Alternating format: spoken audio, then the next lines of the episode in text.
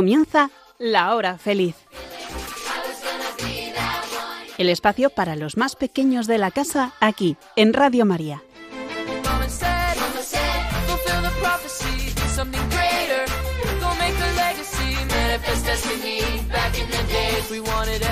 Buenas tardes a todos los que sintonizáis Radio María en estos momentos. Bueno, especialmente a los más pequeños de la casa. Os saluda Yolanda Gómez, pero quienes hacen realmente posible este programa son cuatro chicas estupendas. Elena, Blanca, Nuria y Sonia. Hola, ¿qué tal estáis? Bien, muy bien. Genial. bueno, ¿y cómo van esas clases? ¿Alguna tarea interesante que queráis compartir? Pues nuestra profe de lengua nos ha mandado que cojamos un libro que queramos y hagamos como un vídeo explicándolo y animando a la gente para que se lo lea. Pues varias presentaciones que he tenido que hacer. ¿Sobre qué temas? Pues unos sobre animales y otros sobre nuestra empresa, ser nosotros una empresa. Mira, qué bien. Bueno, ¿qué más? Así algo que queráis, Elena o Blanca, también compartir. Pues hace una semana fuimos de excursión al CSIC, que es el Centro, el Superior. Centro Superior de Investigaciones Científicas, y estuvimos viendo una charla de una mujer británica, profesora de una universidad, que nos habló sobre la ciencia del cambio climático. Mira, qué interesante. ¿Y tú, Elena? Pues yo me he ido hoy de excursión a Madrid y hemos eh, estado viendo teatro en la calle. Madre mía, oye, qué bien lo que nos habéis contado. Aprender cosas nuevas y diferentes, eso es una maravilla. ¿Sabéis, amiguitos? Mm, Pues os voy a compartir que yo hoy estoy feliz porque mm, estamos realizando este programa de la hora feliz en un día muy especial para mí y es el 3 de noviembre. Y os preguntaréis, eh, ¿y qué tiene de especial el 3 de noviembre? Bueno, pues eh, que es el día de uno de mis santos favoritos. Hoy es San Martín de Porres, o también conocido como Fray Escoba. Es el primer santo mulato de América. Nació en Perú en el siglo XVI y era hijo de un noble burgales y de una mujer de raza negra liberta. Bueno, ya, ya de niña, mis padres y mi abuela me pusieron un casete de la vida de... Sí, sí, un casete. Os parecerá algo muy antiguo, pero no os creáis que ha pasado mucho tiempo, ¿eh? Bueno, pues era un casete de la vida de San Martín de Porres. Una preciosa narración donde una escoba es eh, la protagonista. Bueno, si tenéis ocasión de escuchar esta historia, seguro que os encantará como a mí. Y sí, sí, que ya está en CD y en Internet. Bueno, e incluso en Radio María se ha puesto alguna vez. Bueno, pues eh, escuchar la vida de Fray Escoba eh, a mí me ayudó para conocer lo que era la humildad, la sencillez, eh, el ayudar a los demás, el tener esa delicadeza y paciencia con los enfermos y moribundos, como San Martín de Porres la tenía, ese cariño que él tenía hacia los animales, cómo perdonaba a aquellos que le ofendían y sobre todo un amor increíble y una fe profunda hacia Jesús, al que trataba además como un amigo, como un gran amigo al que no quería ofender jamás. Bueno, ¿cuánto se puede aprender de él, amiguitos? Son cualidades comunes en muchos santos. ¿Y queréis saber de qué vamos a hablar en el programa? Bueno, pues vamos con el sumario.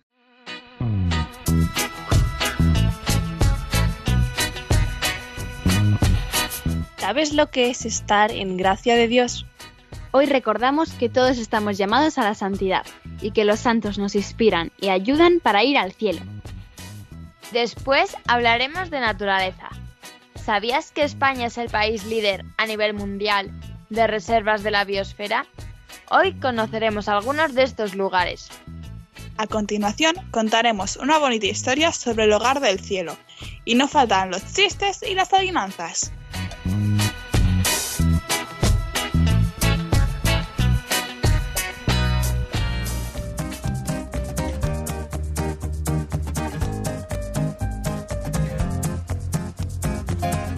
La santidad no consiste en saber mucho, ni en mucho meditar.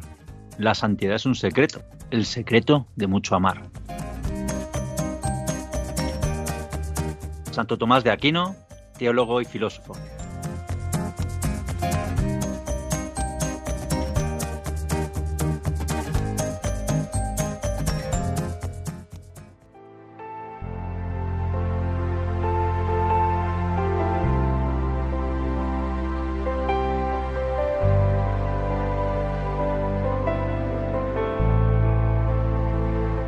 Señor, creo en ti, pero ayúdame a creer con firmeza.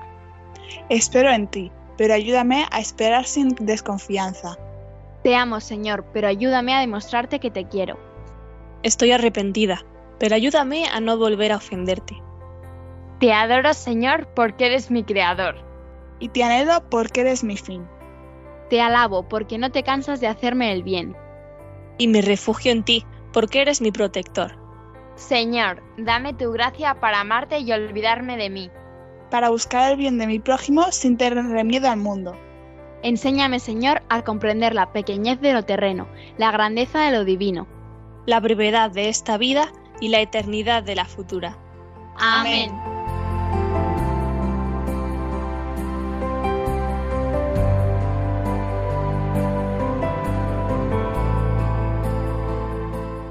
Aunque el Día de Todos los Santos ya pasó, cualquier momento es perfecto para recordar que todos estamos llamados a la santidad. Todos deseamos llegar al cielo, ¿verdad?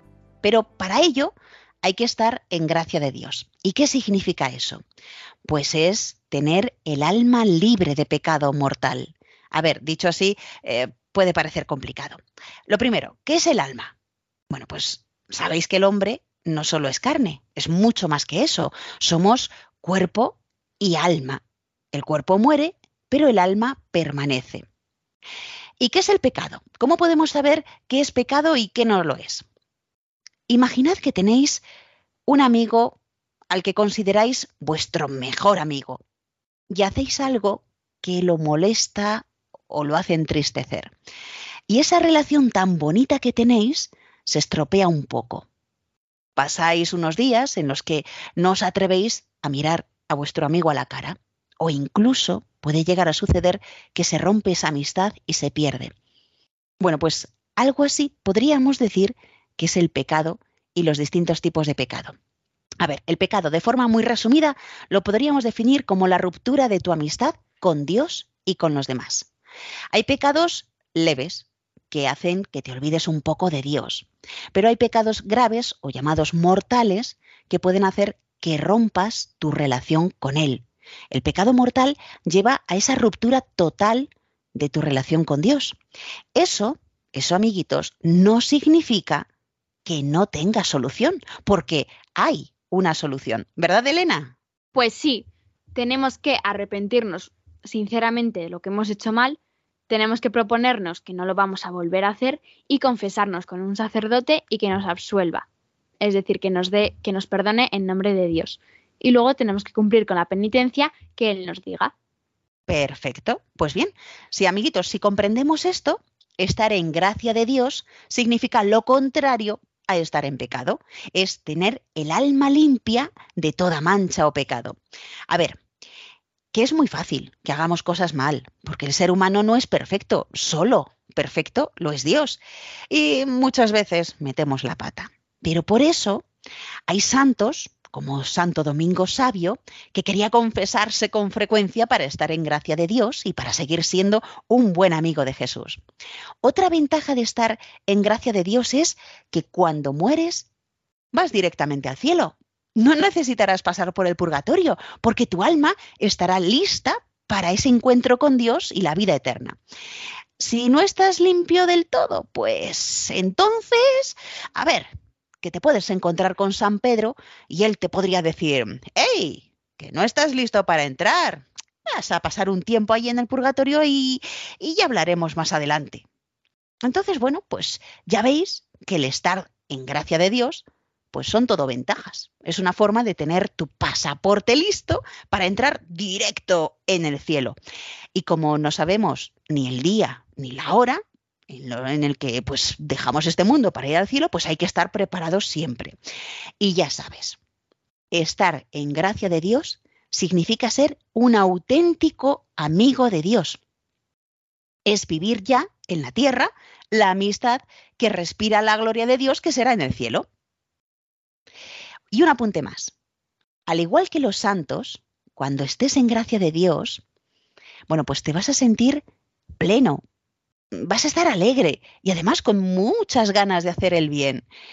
Y bueno, y sabéis quiénes son también nuestros amigos, ¿no? Aparte de Jesús, eh, pues los santos. Bueno, también se puede decir que son nuestros hermanos mayores porque han terminado ya su peregrinación en la tierra. Y ellos son protectores que desde el cielo nos guían, nos enseñan a vivir y nos señalan además cuál es el camino a Jesús. Y cuando leemos sus vidas, descubrimos que son hombres y mujeres, niños, como nosotros, cuya entrega al Señor fue ejemplar. A todos ellos les define sobre todo su profundo amor a Dios, a María y a la Iglesia, eh, así como su bondad y su entrega hacia el prójimo. Son ejemplos concretos de personas que pudieron vivir en este mundo haciendo la voluntad de Dios. En otro programa ya os hemos hablado, por ejemplo, de San Ignacio de Loyola. Seguro que recordaréis que cuando estaba herido y se estaba curando, le pidió a su hermana que le llevara libros de caballería, pues él era soldado, pero su hermana le llevó libros donde se contaban las vidas de algunos santos. Bueno, pues San Ignacio de Loyola decía que al leerlos sentía una paz y una alegría profunda y duradera, y esto le sirvió para además acercarse a Dios. Y dicho todo esto, y si habéis estado atentos en otros, en otros programas donde hemos hablado de la santidad y de la vida de algunos santos, mmm, os hago una pregunta. ¿Qué características podéis decir que tienen los santos? En el programa anterior dijimos ya algo de los santos, así que si queréis volver a escuchar ese programa, pues podéis hacerlo en el podcast de Radio María, buscando la hora feliz de Yolanda Gómez. Bueno, pues ahí os he dejado esa pregunta, ¿verdad, amiguitos? ¿Qué características podéis decir que tienen los santos? Pero vamos a preguntarle a Elena, Blanca, Nuria y Sonia. Así que vosotras, mm, decirnos algunas de esas características que tienen los santos. ¿Qué se os ocurre? Que siempre buscan el bien de los demás. Que siempre son muy generosos y ayudan al que no tiene. Que rezan mucho. Y que quieren a todos, a, mm, a pesar de que no todos sean buenos con ellos. Muy bien. ¿Alguna cosilla más? Que todos son muy devotos de la Virgen María. Y de Dios, como ya hemos dicho, estupendo. Y lo que a mí me gusta también de los santos es que son unas personas alegres. Alegres a pesar de, estar pasando por mm, multitud de dificultades, porque sus vidas no fueron fáciles. ¿eh? Por eso podemos aprender de ellos, de cómo ellos eh, pudieron pues, continuar a pesar de esos problemas que tenían en su vida y de ser santos. Bueno, pues a pesar de eso eran alegres. ¿Por qué? Porque sabían que lo más importante pues es Dios. Así que las cosas terrenales son algo temporal y ellos miraban mucho hacia el cielo, el- a Dios y a tener a Jesús cerca de ellos. Bueno, pues muy bien, muy bien todo lo que habéis dicho, Elena, Blanca, Nuria y Sonia, y seguro que nuestros amiguitos de la hora feliz se les han ocurrido más características de los santos. Lo bonito de todo es que hay muchos santos cuyo ejemplo podemos seguir. Y es bueno que leamos vidas de santos, porque nos pueden inspirar a ser mejores en la vida. Ellos han pasado por muchos problemas y aún así han conseguido ser santos. Bueno, a mí, como ya os he dicho al comienzo de- del programa, San Martín de Porres me encanta y me ayudó también mucho a fijarme en cómo podía ser mejor persona. Bueno, dicho todo esto, a ver, ¿os veis capaces de llegar a ser santos? Yo creo que ese debería ser nuestro objetivo, ¿no? Eso es, bueno, por, por lo menos vamos a intentarlo. Y si caemos y hacemos mal las cosas, pues lo importante es ponerse de nuevo en pie, pedir perdón a Jesús, confesarnos y volverlo a intentar. No os canséis, amiguitos, de intentarlo, porque Jesús valora mucho que queramos ser santos y que pongamos todo nuestro empeño. Y cuando no podamos más, le decimos a Jesús, ayúdame Jesús, que no puedo más. Y con nuestras fuerzas y su ayuda, vamos, éxito seguro. Así que recordad de todo lo que hemos dicho, lo más importante es amar mucho a Jesús y seguir sus pasos. Señor, que pase lo que pase, Nunca nos alejemos de ti. Tal vez muchos se pregunten qué será todo aquello de la santidad que parece complicado y difícil de alcanzar.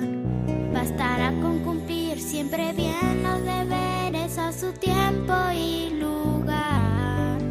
Todo lo demás se lo dejamos a Dios, Él nos ayudará. Yo pensaba que ser santo era estar siempre serio y callado, que era cosa de grandes, muy difícil de alcanzar.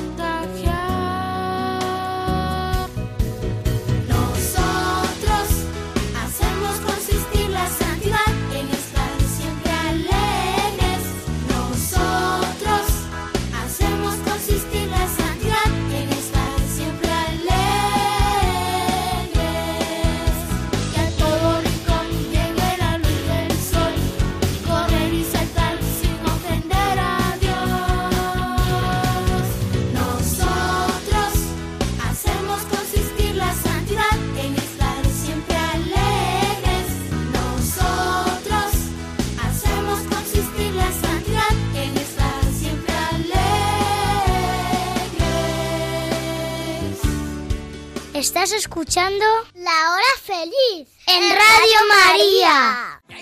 Gracias siempre a la vida, a la vida, a la vida, a la vida. Naturaleza con cabeza.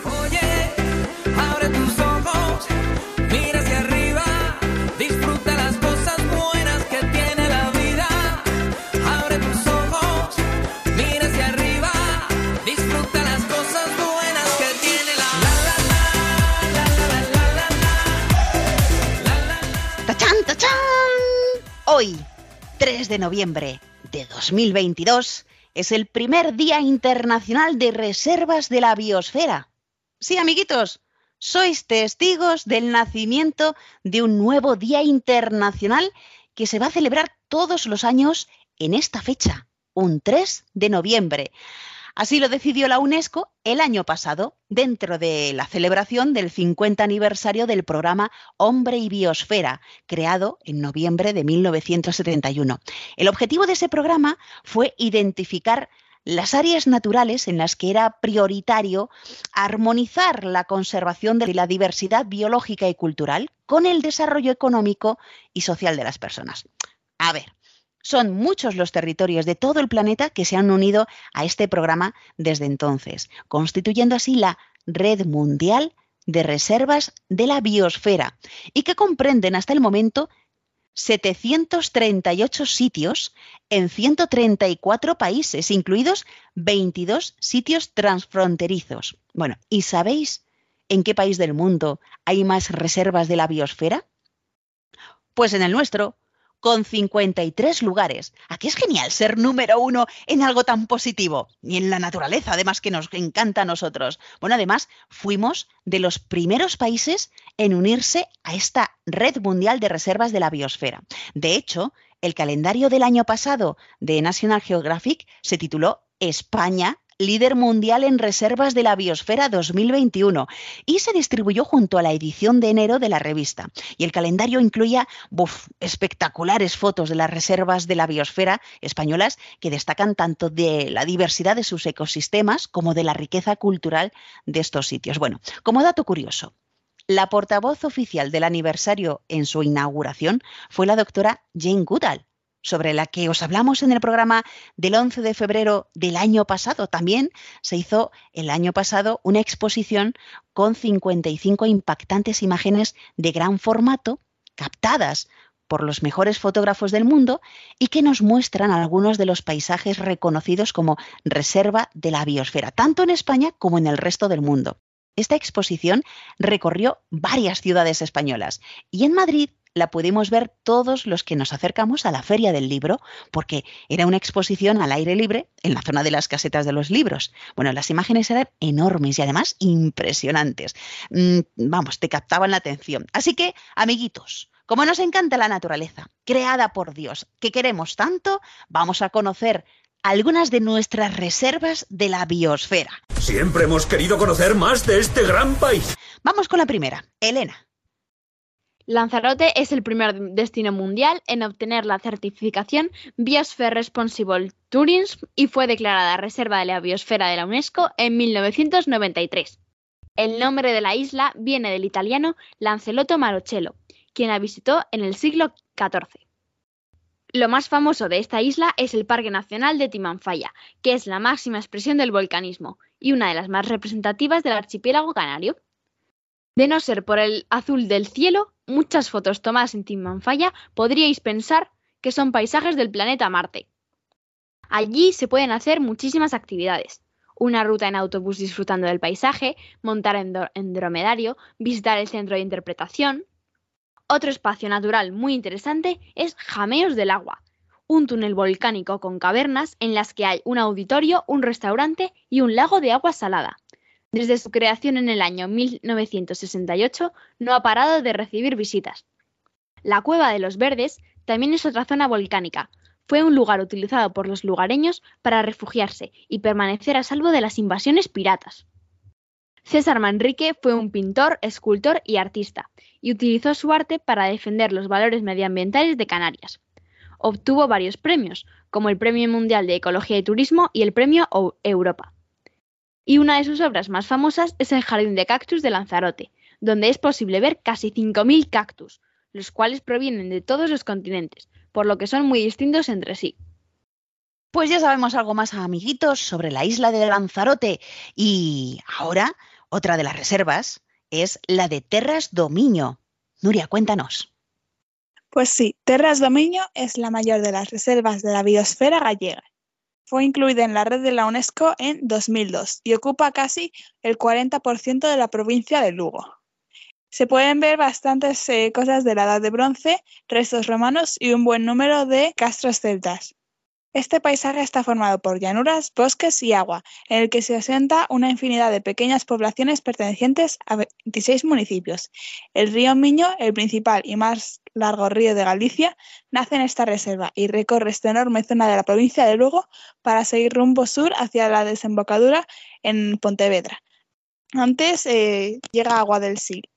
Una de las mejores maneras de conocer el corazón de esta reserva es acompañar al río Gallego, el comienzo obviamente en su nacimiento, una ruta que empieza en Pedregal de Irima, en Meira. Debido al escaso desnivel, el río corre tranquilo. Un buen lugar para acercarse a comprobarlo es en el área recreativa Santa Isabel, en Outerio de Rey. Una pasarela elevada dispone de una abundante información sobre la reserva de la biosfera.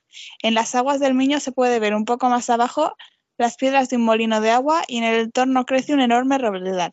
Cerca se pueden recorrer un par de rutas muy interesantes ligadas al río. El 20% de la flora amenazada de Galicia se puede encontrar en la cuenca alta del río Miño. Existen algunas especies a las que se debe prestar especial atención, como el cardillo de la Goa, el santase de agua florante, eh, la flor de Santo José, el afroisón o el esfagno. La Serra do Sistal alberga ecosistemas singulares de enorme importancia en la biodiversidad europea, como son los brezales húmedos y las turberas, que en estas suaves montañas se encuentran además dos piezas claves, los caballos y los lobos. Bueno, madre mía, estas reservas de la biosfera que tenemos aquí en España. Bueno, pues vamos con otra de la que nos va a hablar Blanca. Yo voy a hablar de la Reserva de la Biosfera Intercontinental del Mediterráneo, que une dos continentes, Europa y África, porque pertenece a Andalucía y a Marruecos, conectados por el estrecho de Gibraltar. Esta es la primera reserva de la biosfera intercontinental declarada por la UNESCO. Una de sus cosas más chulas son sus montañas, el sistema bético rifeño, parte de las cordilleras béticas de España y parte de la cordillera del Rif de Marruecos. Y ojo con su altitud, que oscila entre los 2.170 metros en Marruecos y más de 500 metros de profundidad en las aguas del estrecho de Gibraltar. La mezcla de montañas y mar han creado paisajes extraordinarios, donde el agua está presente todo el tiempo y de diversas formas, y las montañas son, digamos, casi siempre el telón de fondo. Al conectar dos continentes, esta reserva tiene una gran diversidad biológica, más de 1.900 especies de flora y fauna marina. Por ejemplo, a veces pasa la foca monje. Y se ven 10 especies distintas de cetáceos, que, por si no lo sabéis, los cetáceos es el grupo de animales como los delfines, las ballenas o las orcas. En esta reserva de la biosfera ocurren fenómenos como la migración anual del atún rojo, y hay tanta diversidad de aves europeas y africanas y tanto número de ellas que se han contado que pasan alrededor de mil aves por hora. En el agua también hay grandes construcciones de origen biótico, como los corales. Y su increíble paisaje no solo está formado por la biología y por la geología, esta reserva guarda una gran historia. A lo largo de los siglos y siglos han pasado muchísimas culturas, como las prehistóricas. De hecho, hay pinturas rupestres. Esta zona es, digamos, la puerta del paso al mar Mediterráneo. Por eso ha llamado la atención de muchos otros grupos, creando un gran trasiego de pueblos y culturas en el primer milenio antes de Cristo, como los tartesos, los íberos, los celtíberos, los fenicios, los griegos y los cartaginenses. Más tarde vinieron los romanos, dejando otra cultura y muchas edificaciones y estructuras. Todavía hoy se pueden ver restos arqueológicos romanos, como son las calzadas, las villas, algunos tipos de enterramientos y asentamientos. Y durante la Edad Media la reserva estuvo habitada por la cultura andalusí durante muchísimos años.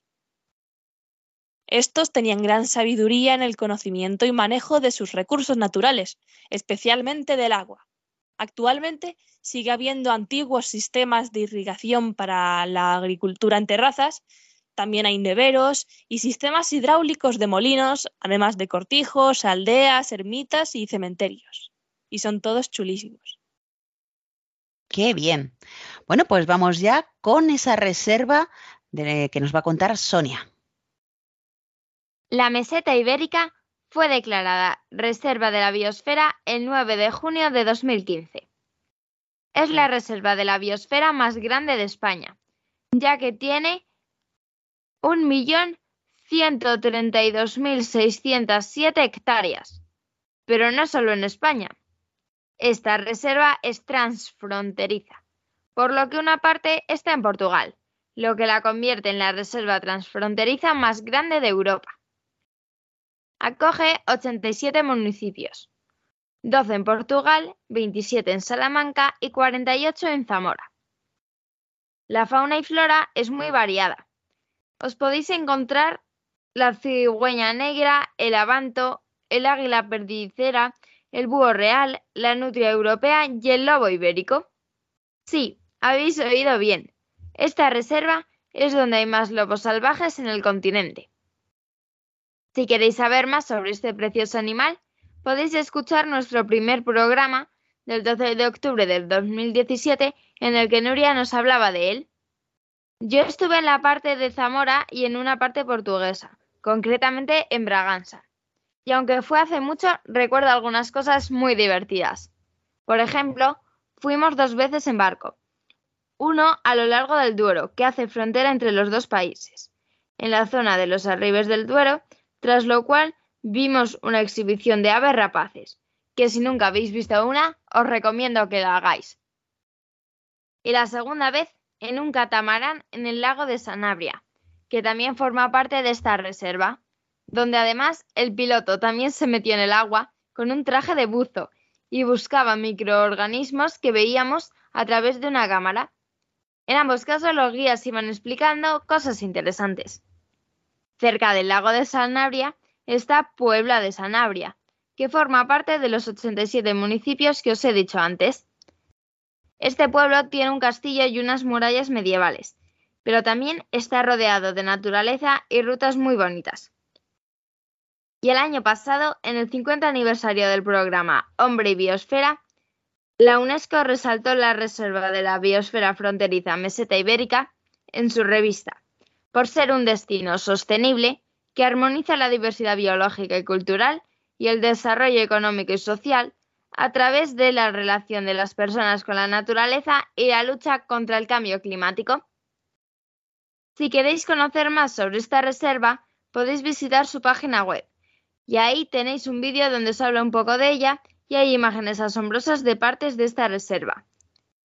Porque lo mejor es que no hemos tenido que hacer nada los humanos, todo lo que se ve lo ha hecho Dios, y visitar estos parques es una de las maneras de agradecérselo.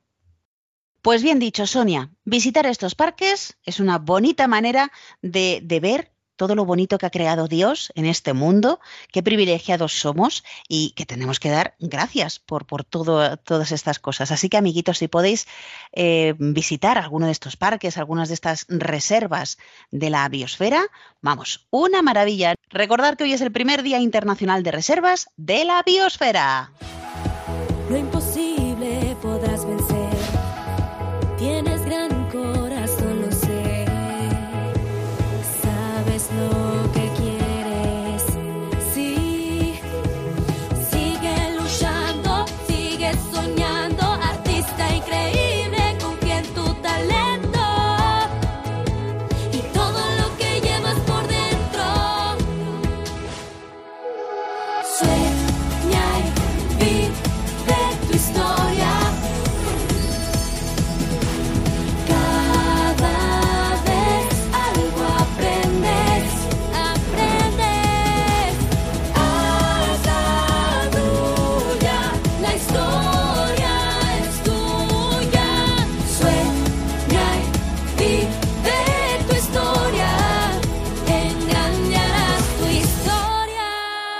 ¿Estás escuchando? El programa de los niños de Radio María.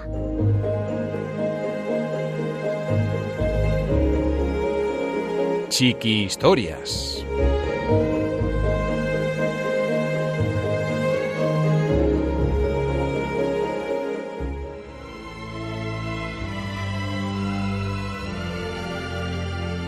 El hogar del cielo.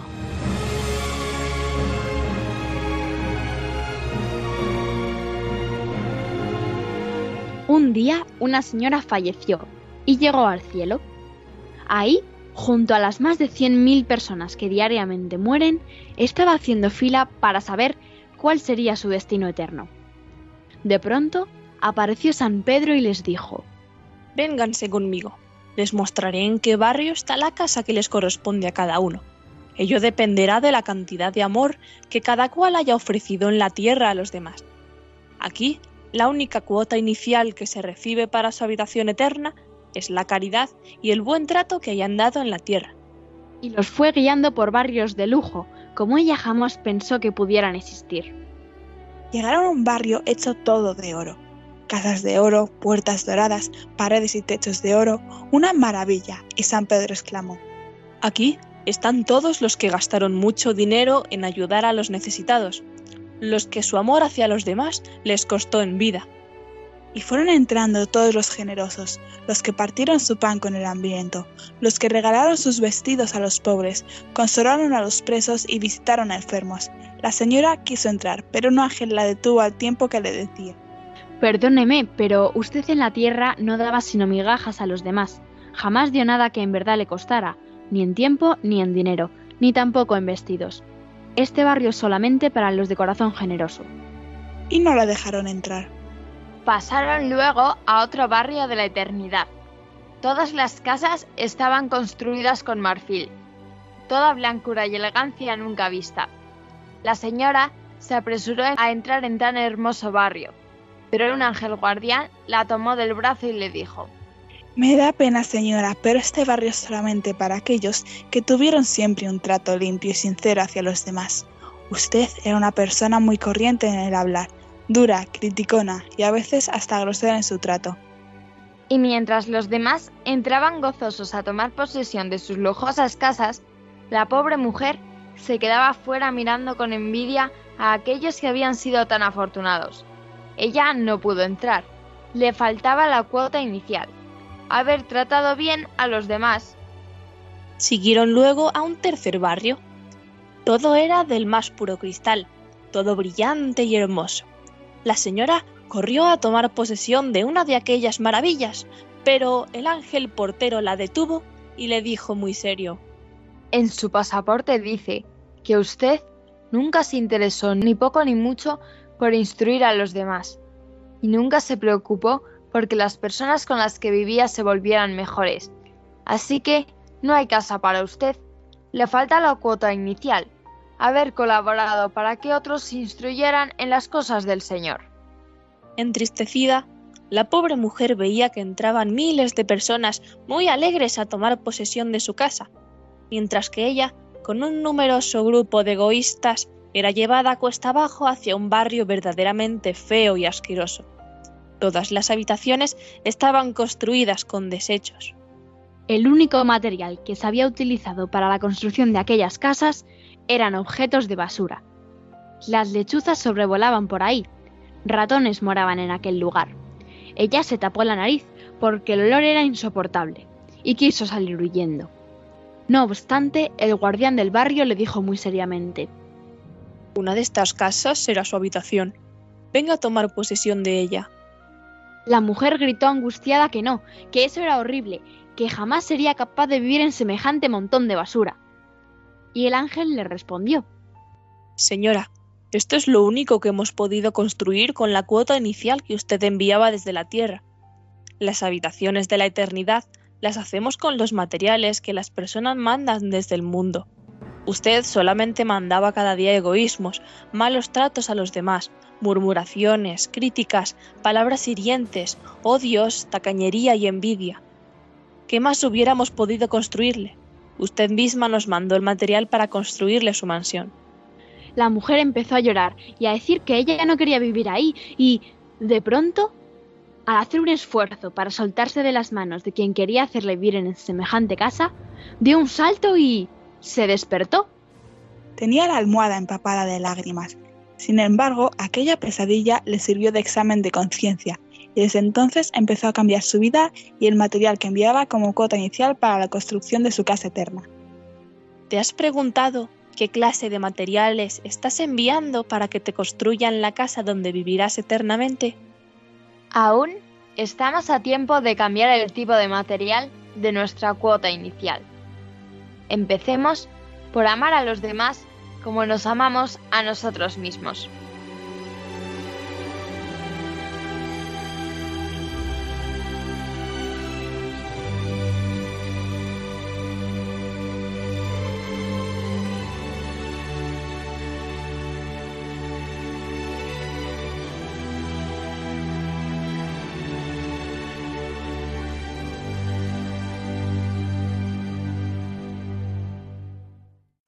Creer en Dios es genial y nos ayuda a entender muchas cosas. Reír no más hasta reventar. A mí reír me gusta descansar. Chistenanzas. Humor me da el más y más reír. No tiene ninguna el buen humor,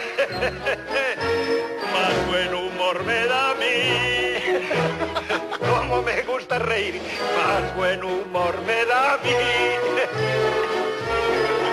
Amiguitos, llegamos a esta super sección y empezamos con las adivinanzas y con Elena. Soy amiga de la luna y enemiga del sol. Al llegar la luz del día, guardo mi faro y me voy.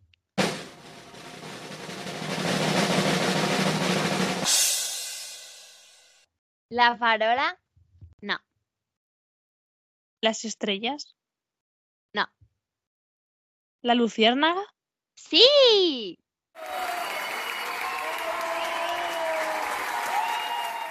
Perfecto, vamos con Blanca.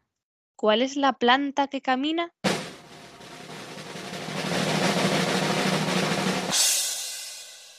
El cardo borriquero. No. Patatas. ¿La planta de los pies? Sí.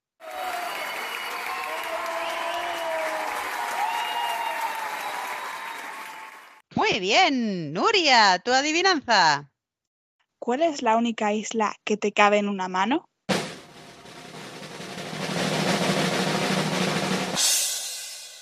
La isla de la Palma. Sí.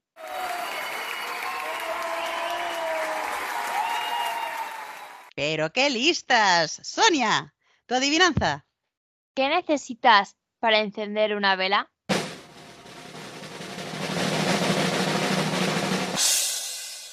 Que esté apagada. Sí.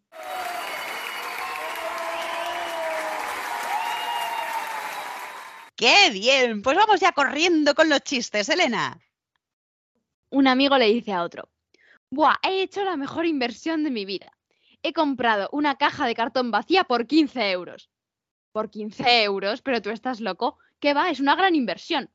Es ideal para guardar cosas que tengo que guardar en cajas vacías, porque en una llena no puedo, pero en una vacía sí. Ven, hijo, ¿ves toda esa tierra? Sí, papá. ¿Toda, toda ella? Sí, papá. Pues coge una escoba y ponte a barrerla.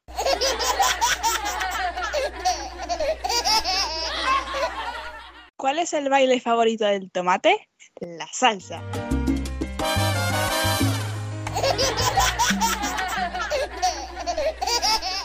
El capitán de un barco le pregunta al nuevo marinero.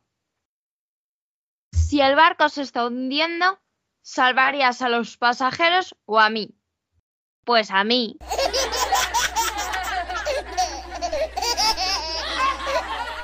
Bueno, amiguitos, que el tiempo avanza y que nos tenemos ya que ir despidiendo. Bueno, ha sido un placer estar hoy, día de San Martín de Porres o Fray Escoba, con todos vosotros y hablar de la santidad, de la importancia de estar en gracia de Dios y del ejemplo que nos dan los santos para ser muy amigos de Jesús y para saber cuál es el camino para ir al cielo. Y si amamos a Jesús, amamos todo lo que Dios creó como la naturaleza. Bueno, espero que os haya gustado saber que España es líder en reservas de la biosfera y conocer algunos de esos lugares gracias a nuestras inquietas y curiosas colaboradoras como son Elena, Blanca, Nuria y Sonia. Muchas gracias, chicas. De nada y disfrutad de la naturaleza. Y vosotros, si queréis hablarnos de otros lugares preciosos de la naturaleza o de vuestros santos favoritos, nos podéis escribir al programa. También si queréis enviar algún cuento que vosotros mismos hayáis escrito y así lo leemos aquí en Radio María. Hay dos maneras de escribirnos. Una es por email lahorafeliz2 arroba radiomaria.es. o por carta. Esta es la dirección. En el sobre tenéis que poner que es para el- Radio María, La Hora Feliz 2 de Yolanda Gómez. Y la dirección es Paseo de los Lanceros 2, primera planta, 28024, Madrid. Y si queréis volver a escuchar de nuevo este programa u otros anteriores, pues lo podéis hacer en el podcast de Radio María. Entráis en la página www.radiomaria.es y en los podcasts buscar La Hora Feliz de Yolanda Gómez. Bueno, pues nos volveremos a encontrar, si Dios quiere, dentro de un mes, el 1 de diciembre. Y vosotros sed buenos. Sí, se puede. Sí se puede. Un fuerte abrazo para todos y sed felices.